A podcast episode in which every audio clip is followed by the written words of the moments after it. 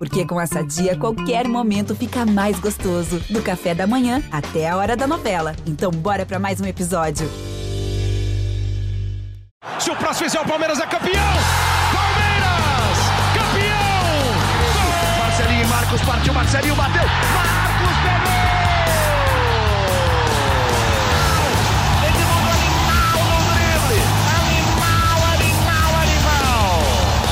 Abraço para você, torcedor palmeirense. Estamos chegando com mais uma edição do GE Palmeiras, a primeira do ano. É o podcast exclusivo do Verdão aqui no GE.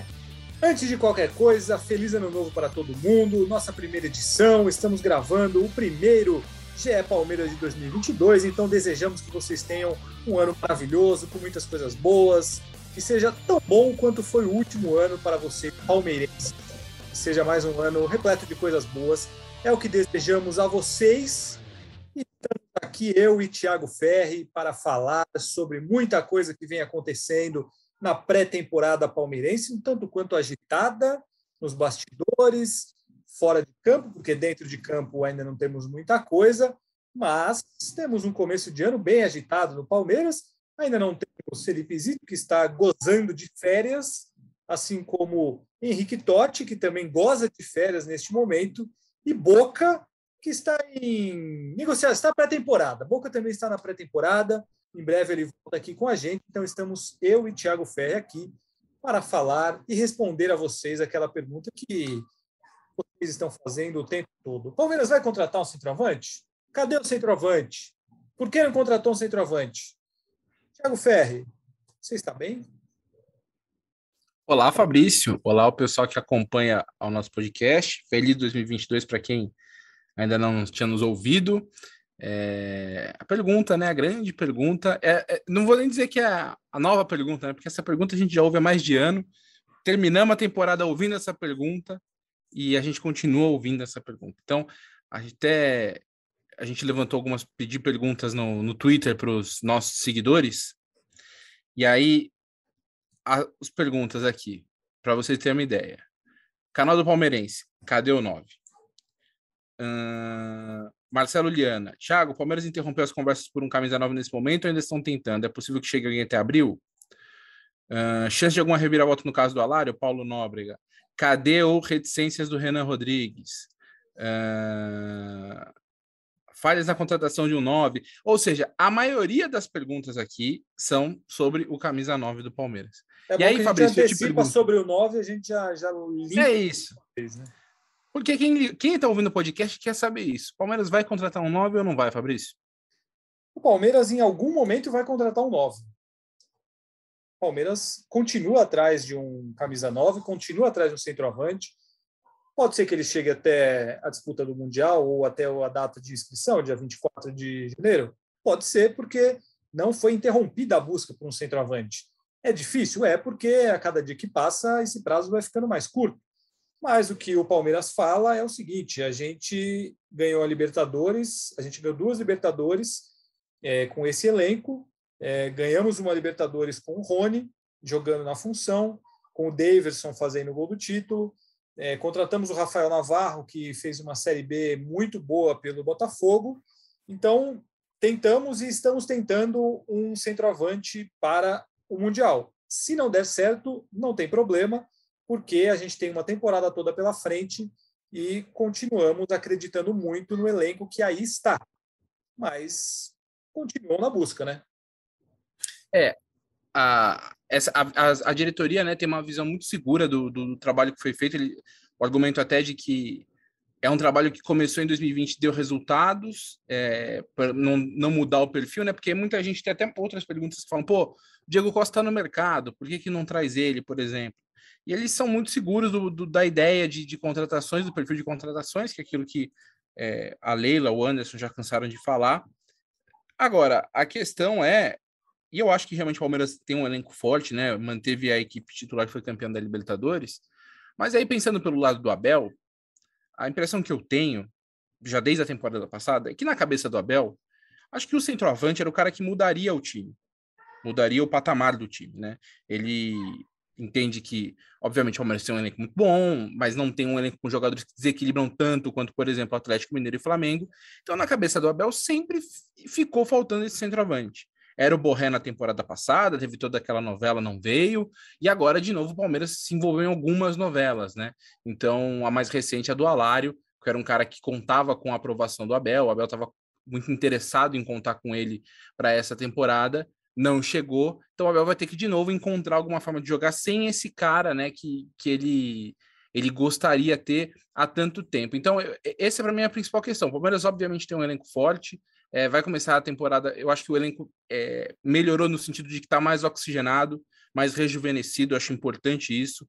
Saíram jogadores que já estavam com uma imagem, não vou dizer desgastada, mas já estavam com um fim de ciclo mesmo. Então, acho que o Palmeiras fez um, uma boa escolha em negociar alguns jogadores que já estavam há muito tempo no clube e trazer jogadores mais novos. Mas, é, por mais que às vezes pareça que tem um, um, um tom acima assim das críticas, né, esse, entre aspas, desespero da torcida por um 9, de fato, o Palmeiras não trazendo um, um jogador para ser titular do ataque até o Mundial, acho que fica uma decepção realmente, inclusive para o Abel. O Abel contava em ter esse cara para o começo de 2022. Agora, você concorda com a, a histeria criada neste momento? Por conta disso, na verdade, assim, o Palmeiras vive um, um momento conturbado por muita coisa fora do campo. Uhum. E o 9, aí o problema do 9 é o maior, né? Assim, uhum. a satisfação de parte da torcida, a gente vai colocar assim, porque a gente tem a referência de rede social, que é uma minoria da torcida, mas é uma parcela que representa a torcida. É...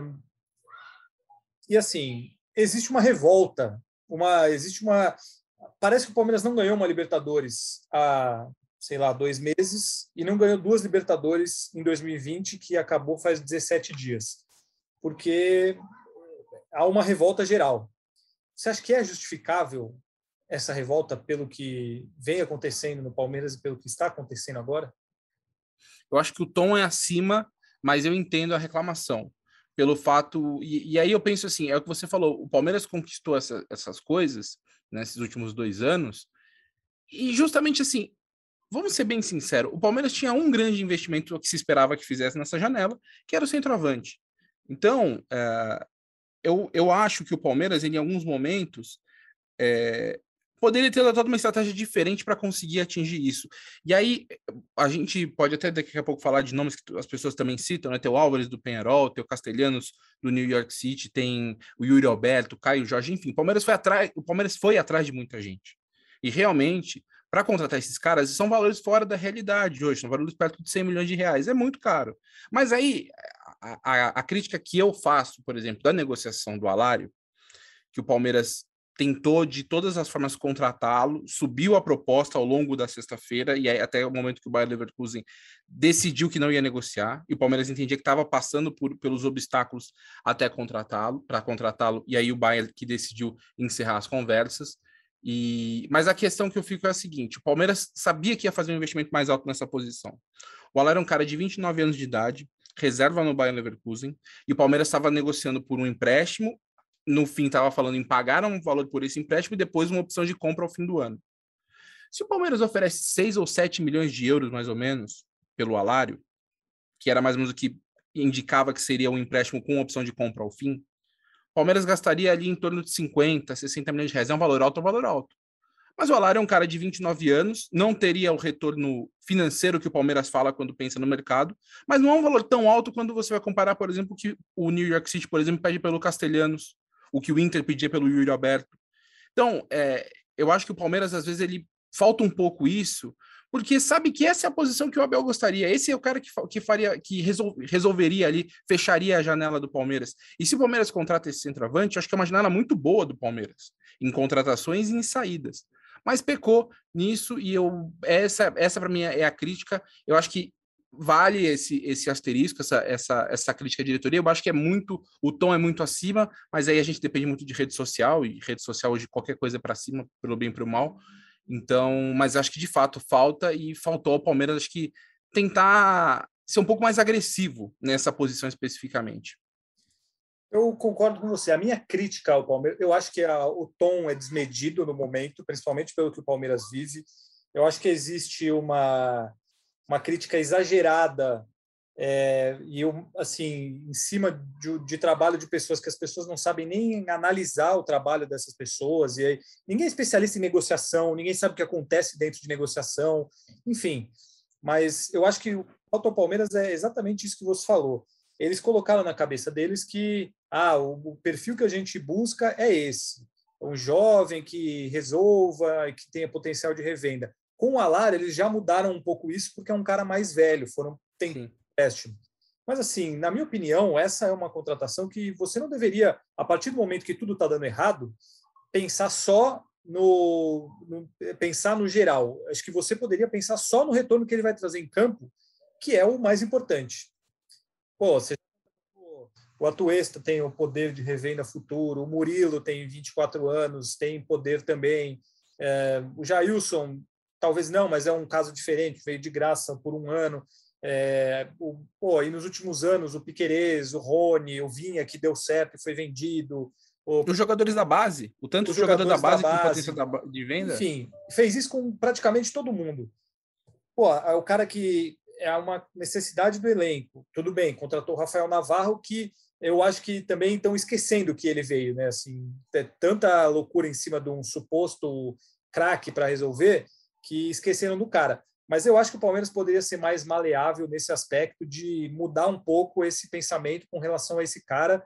É, pô, é o camisa 9, a gente tem o dinheiro, tudo bem, a gente não vai conseguir contratar um cara de 22, 23 anos para revender depois, mas a gente vai ter um cara que vai fazer 25 gols no ano e vai botar a bola para dentro. É, a minha crítica é com relação a isso. Acho que poderia ter mudado um pouco o, esse conceito que está buscando tanto na negociação é, o Palmeiras já mudou um pouco, mas eu concordo. Paga lá, sei lá, 4, 5 milhões de euros no Alário. É, pô, é um cara bom, é, comprovadamente é bom. E eu acho que é um caso diferente do Castelhanos, por exemplo. Eu Sim. não pagaria nunca 15 milhões de dólares, que é o que o, o New York City começa pedindo pelo Castelhanos, para um cara que ele foi artilheiro da MLS. E assim, ninguém conhecia, ninguém fez nada de incrível por ele, nunca apareceu muito. Ah, pô, New York City, bom, é um talento. Mas você vai gastar, quanto que dá 15 milhões de dólares hoje? Dá, sei lá, mais de 100 milhões de reais por um cara que é uma, uma promessa ainda. Então, e isso é um argumento que o Palmeiras usa quando ele, ele explica é, não ir com tanta grana assim em negociações como essa. Pô, a gente vai gastar tudo isso num cara que a gente não tem certeza que, que vai ser a solução do problema? Se o Benzema, se o Lewandowski estão à disposição por 15 milhões de dólares, a gente vai pagar sem nenhum problema. Pô, vai, paga e ele vem na hora. Agora, para pagar para o jogador que é, é promessa, e aí? Aí você gasta 15 milhões de dólares, acontece que nem aconteceu com o Borja. Então, tem. Eu, o que eu acho que o Palmeiras tem, tem feito até um pouco de maneira correta é não entrar no barulho da torcida justamente com relação a isso que eu estou falando.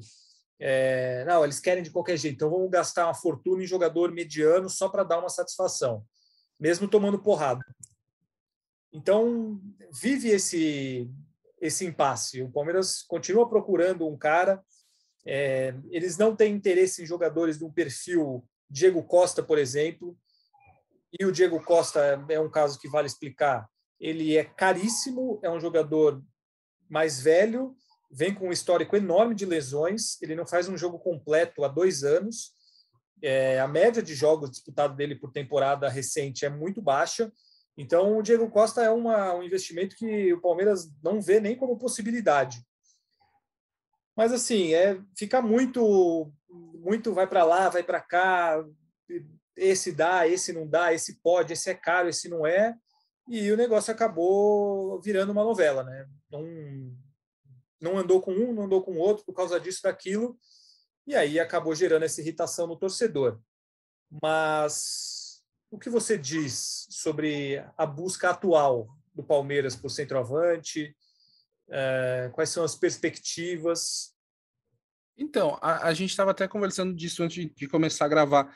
A perspectiva não é muito boa, imaginando a, o, a, o fim do prazo para o Mundial.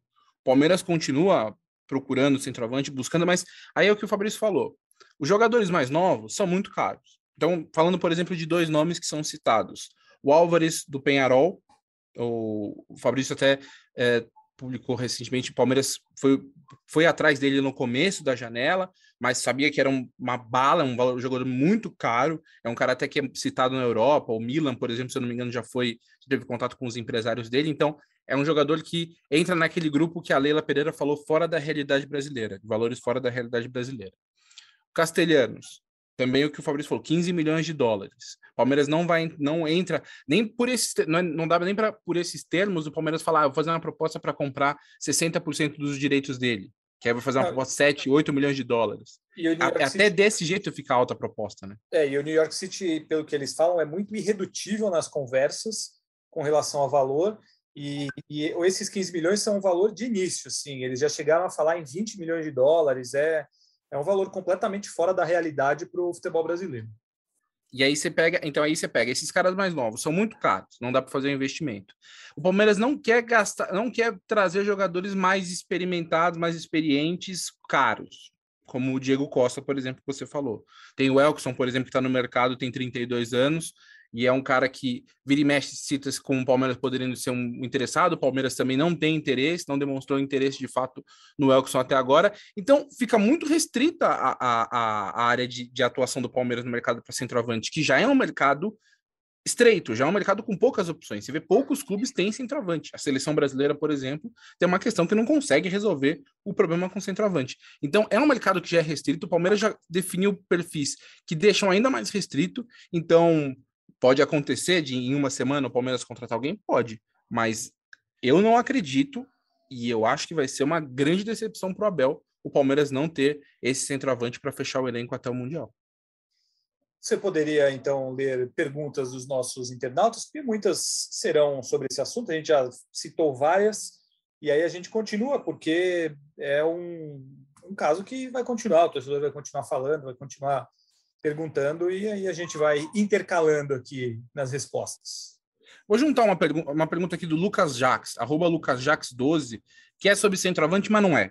Ele pergunta: acham certo levar o Hendrick para o Mundial? Não estariam colocando uma pressão desnecessária em cima de um jovem de 15 anos? Então, por que essa pergunta? Né? Muita gente falando: ah, o Hendrick pode jogar o Mundial, o Hendrick pode ir para o Mundial. Na letra fria, o Hendrick pode ir para o Mundial. Diferente das competições da Federação Paulista da CBF, que eles colocam que o jogador só pode atuar a partir dos 16 anos, isso é depois, pessoal, do que o Ângelo do Santos jogou com 15 anos. Então, quando as pessoas falam, ah, o Ângelo jogou com 15, a regra mudou depois disso. Competições da Federação Paulista da CBF, o jogador só pode jogar depois dos 16 anos. Pro Mundial, o, o regulamento ele é mais flexível, porque o jogador só precisa estar regularizado na federação local não cita idade. Nesse contexto, o Hendrick poderia entrar. Só que não é, não, não está sendo levantado no Palmeiras essa possibilidade de fato. Primeiro porque ele é um cara que tem 15 anos de idade. Ele nesse momento ele está voltando de covid, ele é reserva, ele hoje é reserva do time na copinha. É, e o Palmeiras e a lista do mundial é mais curta. O Palmeiras não vai levar o elenco inteiro para o mundial. Se eu não me engano, o mundial são 23 jogadores.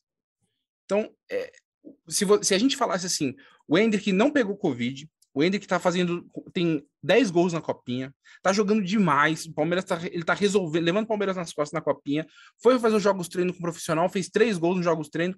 É uma outra, seria uma outra história. Eu ainda acho que não levaria de qualquer forma. Mas assim, seria uma outra história. Agora, é um contexto que não é de fato factível. Por mais que ele, na letra fria, no, na parte burocrática, ele pudesse ir, né? O Palmeiras não leva isso em consideração. O Palmeiras acredita que quando ele fizer 16, e aí quando ele assinar o primeiro contrato profissional, que ainda não tem esse contrato, aí de fato ele pode começar a ser usado com mais frequência no, no, no, elenco profissional, tudo mais. Porque de fato ele tem toda a pinta de que ele é um cara muito precoce. Acho que ele vai ser que nem o Gabriel Jesus, vai subir muito rápido. Mas falar nele para o Mundial daqui a um mês é uma, é uma maluquice. É, e realmente são 23 jogadores inscritos no Mundial. Não tem como você tirar alguém do elenco principal hoje para colocar o Hendrick. É muito jovem, é um menino, não tem. A gente não sabe nem se o Hendrick vai ser um, um, um jogador de futebol mesmo com, com sucesso. O Lulinha, na base do Corinthians, com 15 anos, ele pô, fazia cinco gols por jogo, e aí virou o que virou no profissional. Então tem que ter bastante calma com o jogador. E o Palmeiras, embora o Palmeiras ele não se preocupe com esse negócio de queimar etapas com o Hendrick, justamente por essa precocidade, se ele estiver preparado, ele vai jogar, mas para o Mundial de Clubes é um. Assim, eu acho que o Palmeiras não pensa nisso, não é uma, não é uma possibilidade, até por essa questão de ter pouco, pouco jogador para escrever, né? São 23 vagas e você teria que tirar alguém do elenco principal para colocar o Hendrick. Uh, que mais que temos aí? Tem uma pergunta aqui do Agnaldo Júnior, de Caiçara, na Paraíba. E, uh, se a comissão técnica pretende subir alguém da base profissional depois da copinha. Uh, e até juntando vi uma outra pergunta sobre isso. Uh, dos tem três jogadores que estouram a idade que estão jogando a copinha nesse momento, que são Lucas Freitas, Lucas Senna e Pedro Bicalho, né?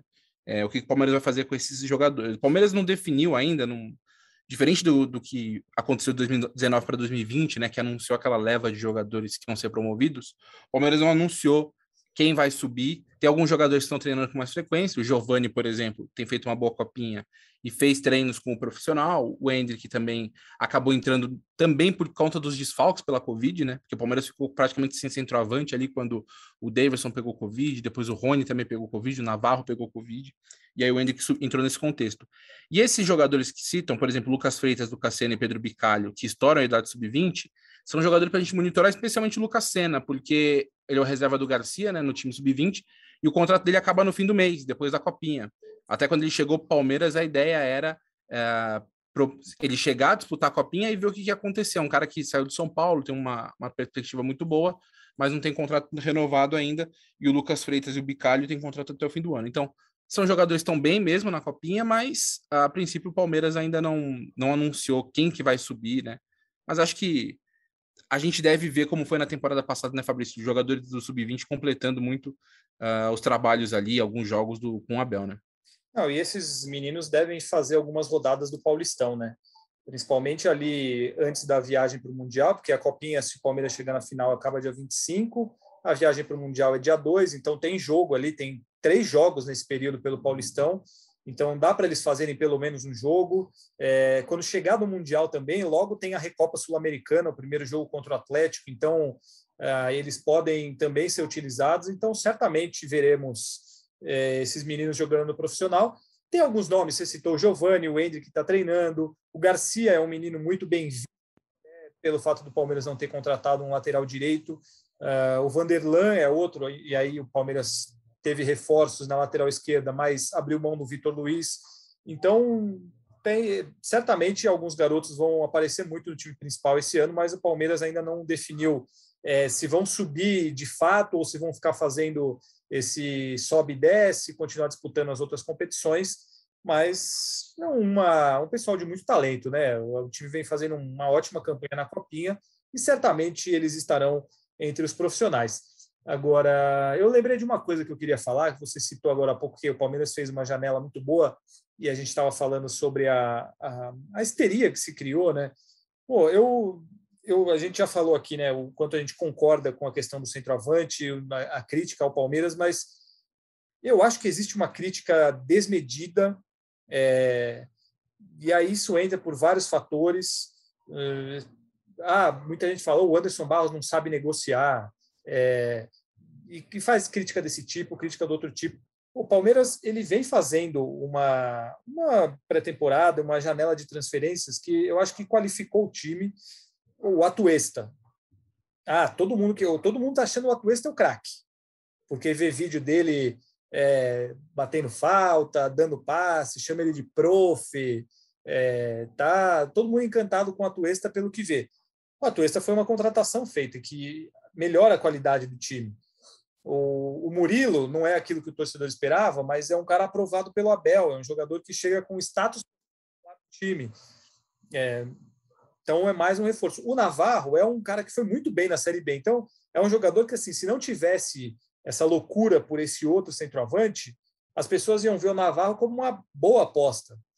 Então eu, eu considero também, mais uma vez, fazendo a ressalva da minha opinião, que com relação ao centroavante principal, o Palmeiras poderia é, mudar um pouco a estratégia e investir de fato num cara para chegar e resolver o problema, sem pensar muito em retorno financeiro nem nada, a janela de transferências do Palmeiras tem sido boa, é, foram boas contratações, o Jailson e o Marcelo Lomba são mais para compor elenco, mas assim, cara, é um time campeão da Libertadores nos anos, nas últimas duas temporadas, que não perdeu nenhum titular, abriu mão do Felipe Melo, mas ele não foi titular na final, e trouxe jogadores com potencial para serem titulares. Eu coloco aí o Murilo, o Atuesta e o Rafael Navarro com esse potencial.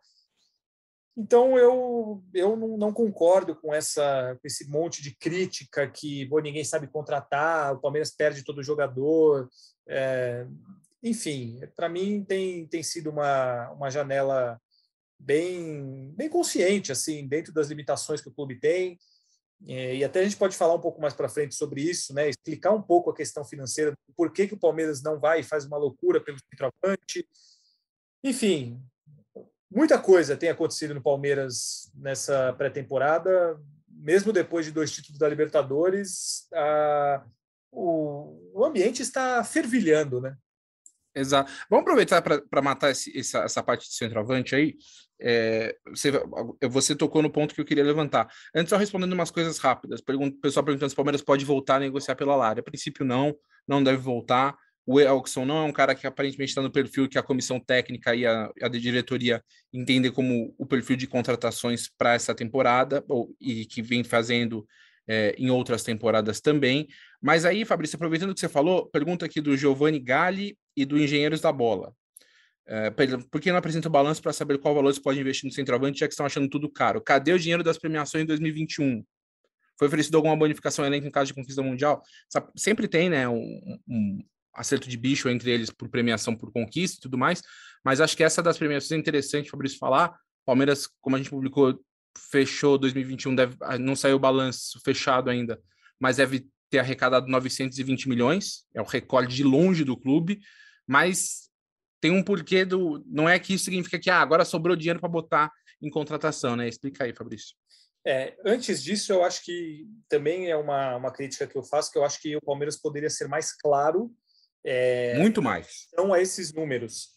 É, o torcedor não vai entrar lá e ficar lendo o balancete, porque a gente não consegue entender, a gente trabalha com isso e a gente custa para ficar lendo aquilo e entender, às vezes até tem que pedir ajuda para quem é da área, porque é muito número, é muito termo estranho, então o torcedor não vai fazer isso. É, então, acho que o Palmeiras poderia ser muito mais claro nesse aspecto também, de, de deixar bem evidente qual é a situação, é, por que é assim, por que é assado, por que, que a gente não pode, mas, enfim, aí a gente fala com o Palmeiras e a gente tenta trazer aqui. Vamos lá. Uh, a, a situação financeira do Palmeiras é considerada estável, mas eles mantêm uma preocupação por conta do tanto de dinheiro que o time deixou de gastar, de ganhar na pandemia, é, e pelas incertezas que ainda tem por conta disso. Então, assim, o quanto tempo que o estádio ficou fechado, o, o quanto que isso ainda pode acontecer, porque agora está com limitação de público em São Paulo e a gente não sabe é, como vai ser. Na Alemanha, os jogos estão sendo, em sua maioria, com portão fechado, por exemplo. O Palmeiras tem esse temor. É, o Palmeiras tem o, o, temor também de não conseguir se manter como um clube estável financeiramente, de não conseguir arcar com os seus compromissos. É, vocês não veem é, notícia de atraso de salário, de atraso de premiação, atraso de direito de imagem, funcionário entrando na justiça contra o Palmeiras por conta de problema de pagamento. Isso é uma coisa que o clube quer manter. E isso vem do Gagliotti, isso se mantém com a Leila.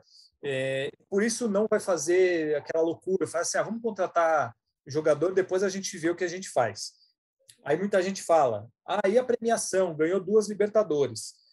Sim, o Palmeiras ganhou muito dinheiro com a premiação, por títulos, mas o valor que aparece, o valor que é divulgado, ele é o valor bruto, né? E em cima disso tem desconto, tem imposto, é, tem a premiação dos jogadores, tem um, uma série de, de lugares para onde esse dinheiro vai em sua parte. E aí entra um outro fator que o Palmeiras tem muita conta é, a se pagar ainda, contas pendentes. Isso vem de vários lugares, é, e uma delas é a negociação de jogador. Para vocês terem uma ideia, até a gente publicou isso esses dias, o Palmeiras pagou recentemente a última parcela da contratação do Vitor Hugo, que acho que foram cerca de 25 milhões de reais que ele foi contratado lá em 2019 e a última parcela venceu agora. E não é uma parcela de 200 mil reais, é de milhões de reais. E assim como tem a do Vitor Hugo, tem de vários outros jogadores. Até pouco tempo atrás o Palmeiras pagava pelo Angulo, por exemplo. e paga pelo Piquerez, paga pelo Rony, enfim, é uma série de fatores que, que, se, que juntos eles fazem com que o Palmeiras seja mais cauteloso. Então, sim, existe o dinheiro da premiação, existe o dinheiro disso, daquilo, só que não vai tudo para contratar jogador e o Palmeiras tem pensado em se manter saudável financeiramente, por isso não faz a chamada loucura para contratar algum jogador, que é o que muitos times fazem. Vamos contratar, vamos pagar caro e depois a gente vê o que, que faz. É, deixa para o próximo presidente. É, é uma responsabilidade que a diretoria do Palmeiras tem, o departamento financeiro, de tentar se manter. E aí a minha opinião é que o Palmeiras está completamente correto. Assim, eu, se eu tivesse uma empresa, eu não ia me preocupar é, em fazer, comprar uma máquina de 10 milhões, sendo que eu tenho 2 milhões para gastar, entendeu? Eu ia trabalhar dentro do meu orçamento, eu ia querer que meus funcionários é, recebessem o dinheiro deles direito, eu não ia querer ação na justiça contra mim. Enfim, é, então, para tentar explicar o, qual é a situação financeira do Palmeiras, ela é muito melhor do que outros clubes, mas ela não está esbanjando dinheiro. E só para finalizar, vale a ressalva que o dinheiro da Leila Pereira é o dinheiro dela, da empresa Crefisa. É, o marido dela já falou que não vai mais emprestar dinheiro para contratar jogador. Então, para quem achava que ela, por ser bilionária, ia entrar no Palmeiras é, com a torneira de dinheiro aberta, não, porque o dinheiro dela é dela e o dinheiro do Palmeiras é o do Palmeiras ela é presidente e hoje são coisas totalmente separadas. Você deseja acrescentar algo no que eu falei ou não?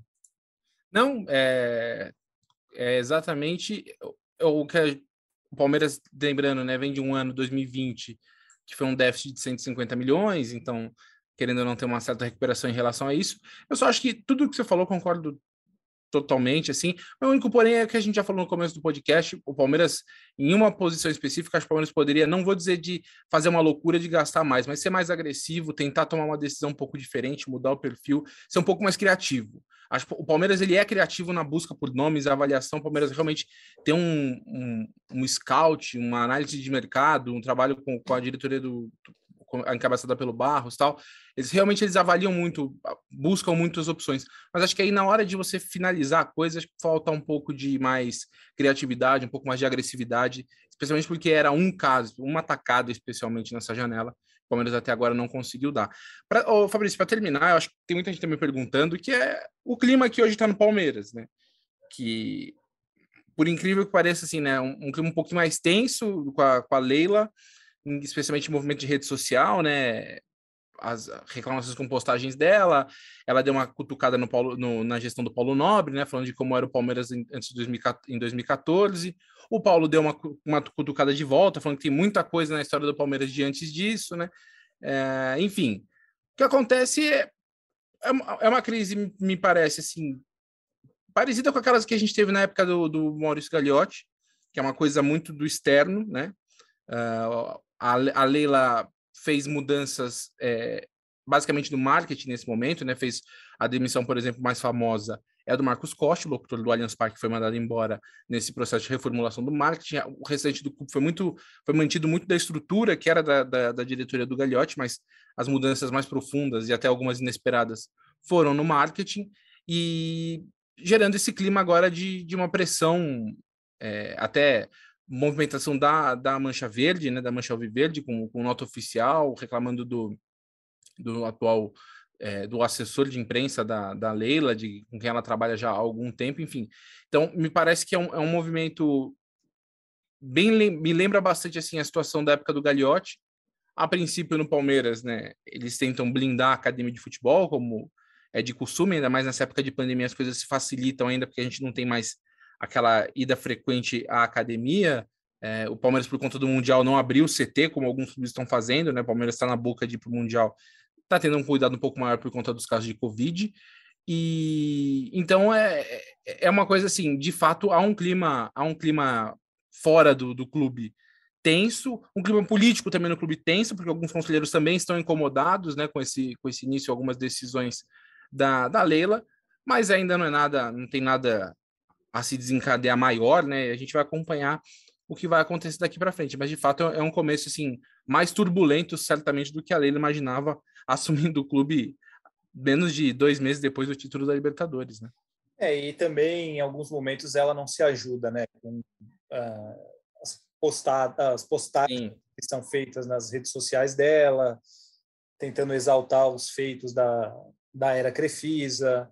É, aí, como você falou, o Paulo Nobre vai lá e dá uma cutucada.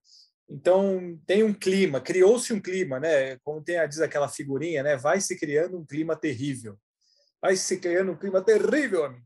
É o, é o que está acontecendo no Palmeiras, que acabou de ganhar a sua segunda Libertadores em menos de um ano, mas a temporada começa com esse clima tanto quanto diferente por conta dessas mudanças que Thiago Ferri muito bem citou, esse problema da não contratação do centroavante que a torcida queria, mas dentro de campo tudo vai muito bem, obrigado. O time é campeão da Libertadores, o time está é, tá indo muito bem na Copinha, o Abel está lá fazendo a preparação dele, tem lá os seus reforços, não tem o centroavante ainda, mas chegaram outros bons jogadores. E o trabalho segue. E seguimos nós também aqui. Temos mais perguntas, perguntas que sejam interessantes, temos perguntas que sejam capiciosas. O que temos para nós, Tiago Ferri? Acho que passamos pelos principais assuntos aqui. Muita gente pergunta sobre, sobre o Luiz Adriano se alguma chance de, re, de reintegrar o Luiz Opa, Adriano. Isso aí. Não tem, né, Fabrício? Não tem nenhuma possibilidade de reintegração do Luiz Adriano. Ele, se não tiver negociação concreta, que muito provavelmente não vai ter até quarta-feira, ele vai se reapresentar no Palmeiras para fazer trabalhos à parte, mas nenhuma possibilidade de reintegração o Palmeiras ficou muito decepcionado com o Luiz Adriano na postura dele, aqueles episódios com os torcedores pesaram muito para isso. O desempenho dele em campo também foi muito ruim, o comportamento dele não agradou, então o Palmeiras não, o Palmeiras veio como um ciclo fechado. É, houve conversas durante a temporada, ele se comprometeu a mudar, não mudou. Então, cada um para o seu lado, o Luiz Adriano não segue no Palmeiras, ele não vai ser reintegrado. Mesmo se não contratar centroavante, o Luiz Adriano é, é carta fora do baralho. E vale ressaltar que é um jogador que tem contrato até junho de 2023, com um dos maiores salários do elenco, e o Palmeiras segue tentando encontrar um destino para o jogador, mas até agora ninguém se interessou por ele. E, bom, acho que a última pergunta aqui, especificamente, que a gente não tratou, é muita gente criticando o Anderson Barros e porque ele é o diretor do Palmeiras ainda. Uh, bom, o Anderson ele tem um trabalho. O Fabrício falou assim: a gente pensa muito na parte das contratações, mas é um trabalho muito mais amplo de diretor de futebol, de executivo de futebol. O Palmeiras entende que o Anderson ele tem uma gestão de elenco boa, ele faz um bom trabalho com o elenco. Uh, ele é um cara que trabalha bastante pelo clube e fez negociações importantes, especialmente fez algumas vendas importantes desde que ele assumiu. E, querendo ou não, ele participou da montagem né, da, e da escolha da comissão técnica e do elenco que conquistaram o bicampeonato da Libertadores. Né? Então, uh, o Anderson já tinha uma avaliação muito boa da gestão do Maurício Gagliotti. A Leila, no período de transição, gostou também dele. A Leila não tinha muito contato com o Anderson Barros antes dela ser eleita presidente, teve contato no período de transição, gostou.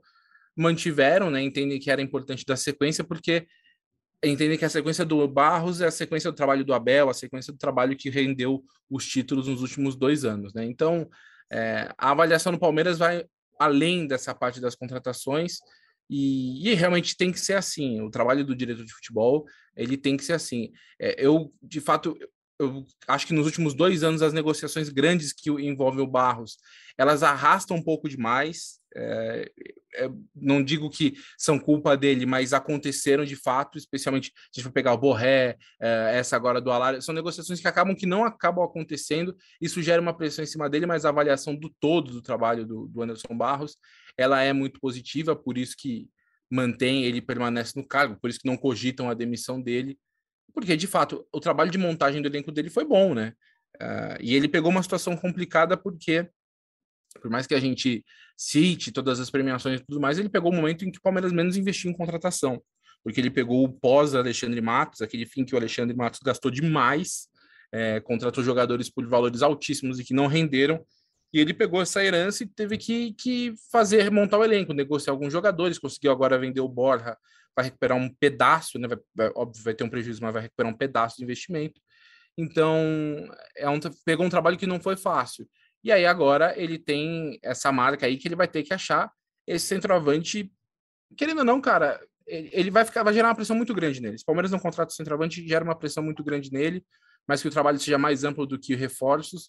É, obviamente a gente sabe que ele fica, vai ficar marcado se o Palmeiras começar a temporada sem esse centroavante. Mas a análise do trabalho dele é muito mais ampla e é por isso que ele continua no cargo. Ele é um cara bem avaliado no Palmeiras.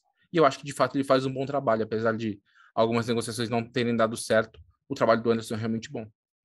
É, e vale lembrar o que o Abel falou sobre ele também ao final da depois da final da Libertadores, né? Elogios muito grandes públicos.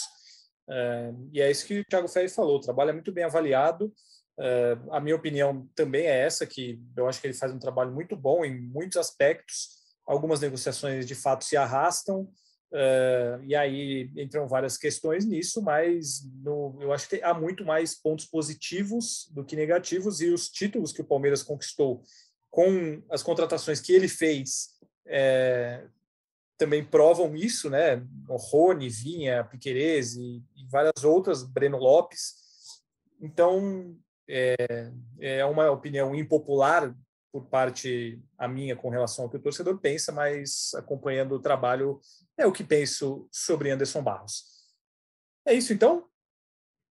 Acho que a gente falou, falou dos principais assuntos. Não temos mais nada para falar? Você quer perguntar, falar mais alguma coisa? Não, não, cara, não sei. Você quer falar mais alguma coisa? Você tem mais alguma coisa para falar? Ah, tive algumas pessoas que perguntaram sobre o Luan Silva aqui. Ele tem contrato até o fim de fevereiro, se não me engano, começo de março. O Palmeiras estava vendo o que, vai acontecer com ele, mas também não é um cara que está nos planos do Abel a princípio. O Palmeiras está vendo para onde vai emprestá-lo, porque o Palmeiras tem 15% dos direitos dele agora, né? Comprou do Vitória. Ele é jogador, tem vinculado ao Vitória, mas não é um cara que faz parte dos planos. E uma última, vai para acabar. Vinícius Bassalobre até onde esses atritos entre diretoria e torcida podem influenciar o desempenho do time dentro de campo no Mundial de Clubes? Vou responder primeiro. Eu acho que de forma nenhuma. A gente já viu em outros momentos uma eh, crise até acho que maiores na gestão do Maurício, críticas ainda maiores, e o elenco se afastou bem porque hoje em dia a coisa está muito distante, né? O ambiente está muito distante, pandemia, é uma comissão técnica também que é muito mais distante disso. Se fosse uma comissão que vivesse mais esse ambiente do futebol aqui brasileiro, acho que poderia até influenciar um pouco mais, enfim, mas não vejo dessa forma. Então, mas que existe esse atrito agora, não acho que vai influenciar no trabalho do Abel e dos jogadores. Também acho que não, não vai influenciar em nada, não, não muda nada. Não muda nada e vida que segue. É isso aí, então. Podemos dar o adeus então é isso.